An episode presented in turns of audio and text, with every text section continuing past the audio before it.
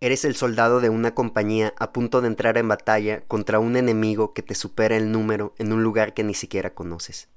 No puedes retroceder, tirar el escudo como decían los antiguos griegos. Para ciudades como Atenas incluso era un delito de pena capital. Tienes que seguir las órdenes sin cuestionarlas. Lanzarte al vacío para nada, todo indica que es una muerte segura. Ya viste a los heridos que pudieron volver y a los cadáveres que se van quedando muy pronto no serás tan diferente de los últimos, ya que solo hay una delgada línea entre tú y ellos. Todavía respiras a pesar de que ya aceptaste que vas a perder la vida, porque sabes que son demasiados, que es imposible pasar a través de ellos y de frente. Probablemente ni siquiera querías estar ahí. Dejaste a tu esposa, recién casados, esperándote en casa y quisieras escapar del ejército. A lo mejor esta no es tu vida, vives en otro mundo. Quizás solo estás allí porque te prometieron la gloria, o al menos eso parecía. Incluso si fuiste porque te encantaba la idea y quieres hacer una carrera militar tremenda, a nadie le gusta la guerra. Quien quiere enfrentarse de manera constante contra la muerte, tanto que no puedes ir al baño, comer o dormir a gusto por semanas. Sin embargo, hay que seguir adelante. Un enemigo que lo supere el número te espera para hacerte pedazos. Tan solo eres una pieza más en una maquinaria monstruosa, lubricada con sangre. Hola, ¿qué tal? Soy Francisco López Ibarra y esto es Nokulenov Palimpsestos, un podcast sobre la relación entre la literatura, la música, el cine y demás artes. Hoy toca el turno del disco Those Who Tell the Truth Shall Die, Those Who Tell the Truth Shall Live Forever, publicado en 2001 de la banda de post-rock Explosions in the Sky, originaria de Austin, Texas. Nos encontramos con un álbum conceptual cuyos elementos, tanto la portada como el contenido apuntan hacia un tema en específico, el soldado que, totalmente deshumanizado y despersonalizado, abraza la muerte ante un enemigo que lo supera tanto el número como estratégicamente, solo porque tiene que seguir órdenes, pero que, en algunos casos, se salva casi de milagro. Creo que el álbum salió de las líneas de la novela de James Jones de Thin Red Line, que también vamos a analizar, que dicen Those who lead will only to tell, those who die will say nothing. En este caso vamos a tomar en cuenta tres elementos del álbum, la portada y dos canciones, The Moon is Down y Have You Passed Through This Night. Tenemos leyendas urbanas, avistamientos de fantasmas, ocupaciones nazis en pueblos bañados de nieve, novelas panfletarias, victorias imposibles en batallas sin esperanzas y adaptaciones de libros en películas y canciones. Este podcast sobre la carne de cañón en Explosions in the Sky estará dividido en tres partes. En esta primera parte vamos a hablar sobre la portada del álbum y cómo está inspirada en la leyenda de Los Ángeles de Mons. La siguiente semana veremos cómo una novela, en inicio panfletaria, escrita por John Steinbeck, se volvió una leyenda y símbolo de la resistencia europea durante la ocupación nazi. Se trata de The Moon is Down, libro del que viene el título de la tercera canción del disco. Y por último, en la tercera parte abordaremos las diferentes adaptaciones de la novela The Thin Red Line de James Jones, ya que es de una de estas películas de la que Explosions in the Sky toma el sample para su canción Have You Passed Through This Night, no olviden seguir este podcast en redes sociales. Estoy en Facebook como Nokulenov y en Instagram como Nokulenov Podcast para recibir mis actualizaciones. Asimismo estaré subiendo los episodios a diversas plataformas y en mi canal de YouTube. Pueden mandarme un correo a contacto.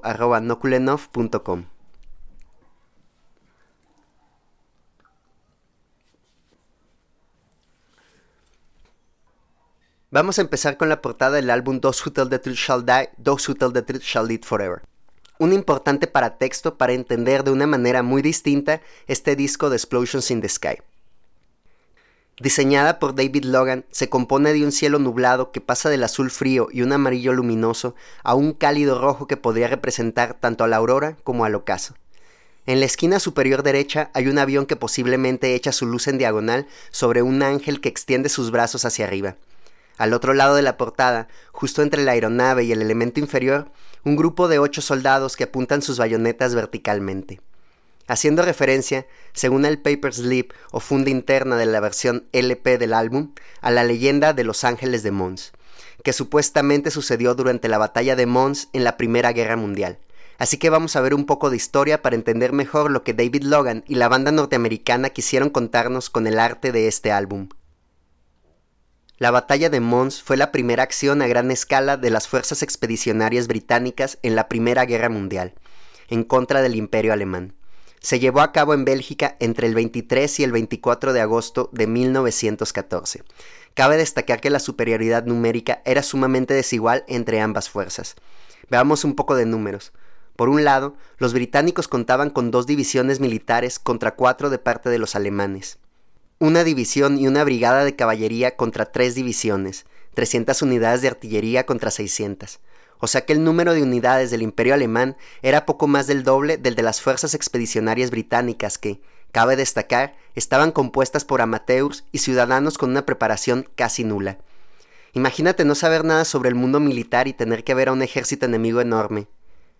Sin duda, los alemanes estaban convencidos de la victoria sobre ese campo de batalla compuesto de canales, en cuyos puentes los aliados se apostaron para defenderlos hasta que los franceses se replegaron. Fue así que, casi milagrosamente y a pesar de que los británicos tuvieron más pérdidas durante el primer día de retirada que en toda la batalla de Mons, al final se contabilizaron 1.638 bajas de parte de las fuerzas expedicionarias británicas y entre 2.000 y 5.000 de parte del imperio alemán. Esta victoria pírrica por parte de estos últimos llevó a que se creara una leyenda en torno a la famosa batalla de Mons. Supuestamente, durante la refriega del 24 de agosto de 1914 en Bélgica, las fuerzas expedicionarias británicas recibieron la ayuda sobrenatural de un grupo de ángeles, en específico unos arqueros, Incluso hay una teoría que dice que estos seres no eran más que los fantasmas de los arqueros caídos durante la inesperada victoria del ejército inglés contra el francés durante la batalla de Azincourt en otoño de 1415, en la Guerra de los Cien Años. Sin embargo, esta leyenda no salió más que de la pluma de un escritor, Arthur Machen, famoso por la novela El Gran Dios Pan, quien también publicó el cuento Los Arqueros el 29 de septiembre de 1914 en el diario londinense Evening News, así que les daré un breve resumen de esta historia. En el cuento Los Arqueros se afirma que esto sucedió durante la retirada de los 80.000, aunque nunca se especifica que sea la batalla de Mons. Los cañonazos alemanes resuenan y el narrador dice, hay momentos en una tormenta en el mar en que la gente se dice entre sí, esto es lo peor, no puede ser más duro. Y entonces hay un trueno diez veces más fiero que todos los anteriores. Así estaban en las trincheras los británicos.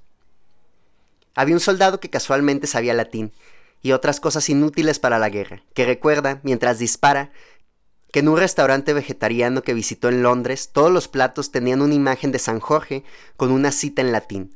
Entonces vocifera dicha frase, Adsit Anglis Santus Georgius, y se deja invadir por una cito, sensación de estremecimiento y shock eléctrico, al escuchar cómo el rugido de la batalla se acalla, para que después todo el paisaje sonoro fuera ocupado por voces desconocidas que aclamaban por San Jorge.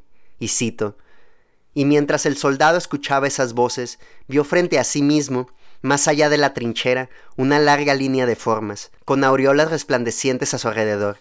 Eran como hombres que llevaban arcos, y luego de un grito lanzaron su nube de flechas, silbando y zumbando a través del aire, hasta la masa de los alemanes. Luego de calcular las sobresalientes bajas de los alemanes, en cuyos cuerpos no se encontraron heridas ni rastros de ataque, el narrador supo que, cito, San Jorge había traído a esos arqueros de Agincourt a auxiliar a sus pares. Escrito de una manera en la que se quedaba en la ambigüedad si el documento era real o no, el cuento de Arthur Machen se convirtió en un bulo, definido como una noticia falsa propalada con algún fin, también conocido por el anglicismo hoax o lo que actualmente conocemos como fake news, es decir, un texto ficcional y engañoso que pretende pasar por verdadero. Una vez que el cuento de los arqueros se convirtió en un éxito, un editor le pidió a Macken permiso de reimprimirlo en un panfleto que incluyera una introducción en la que el escritor explicara sus fuentes. Macken aceptó que hubiera una reimpresión, pero se negó a dar sus fuentes, ya que no tenía ninguna. Ante la insistencia de que los hechos relatados en la historia debían de ser reales, el narrador dijo, y cito, Parecía que mi leve ficción había sido aceptada por la congregación de esta iglesia en particular como el más sólido de los hechos, y fue entonces que comencé a caer en cuenta que, si había fallado en el arte de las letras, por lo menos había triunfado involuntariamente en el arte del engaño. Esto pasó, debería pensar, en algún momento de abril, y la avalancha de rumores que había comenzado a bajar desde entonces estaba creciendo más y más, hasta ahora que había alcanzado un monstruoso tamaño. A partir de entonces comenzaron a aparecer diversas versiones y avistamientos de estos ángeles de Mons, entre los que destacan los referidos en la revista The Spiritualist, el 24 de abril y las controversias desatadas en mayo de 1915 que darían pie a diversas publicaciones que aclamaban tener evidencia de la existencia de estos seres. También cabe destacar los diferentes estudios que dieron tratamiento al tema, como el de Kevin McClure, que describía dos tipos de avistamientos, los basados en hechos sobrenaturales y los que provenían de los bulos u oax, de soldados que supuestamente estuvieron en el frente, basados todos en el cuento de Macken. Sin embargo, la única supuesta evidencia de avistamientos tenía que ver con una caballería fantasma, ni ángeles ni arqueros, durante la retirada de la batalla de Mons. Y es así como y es así como la portada comienza con su función de y es así como la portada comienza con su función de paratexto a adentrarnos en el tema en torno al que orbitarán los demás elementos del álbum. El soldado que se vio superado en fuerzas y abraza su destino de morir como carne de cañón haciendo un estoico saludo hacia la muerte, tal y como lo dice la primera canción del álbum, Grit Death.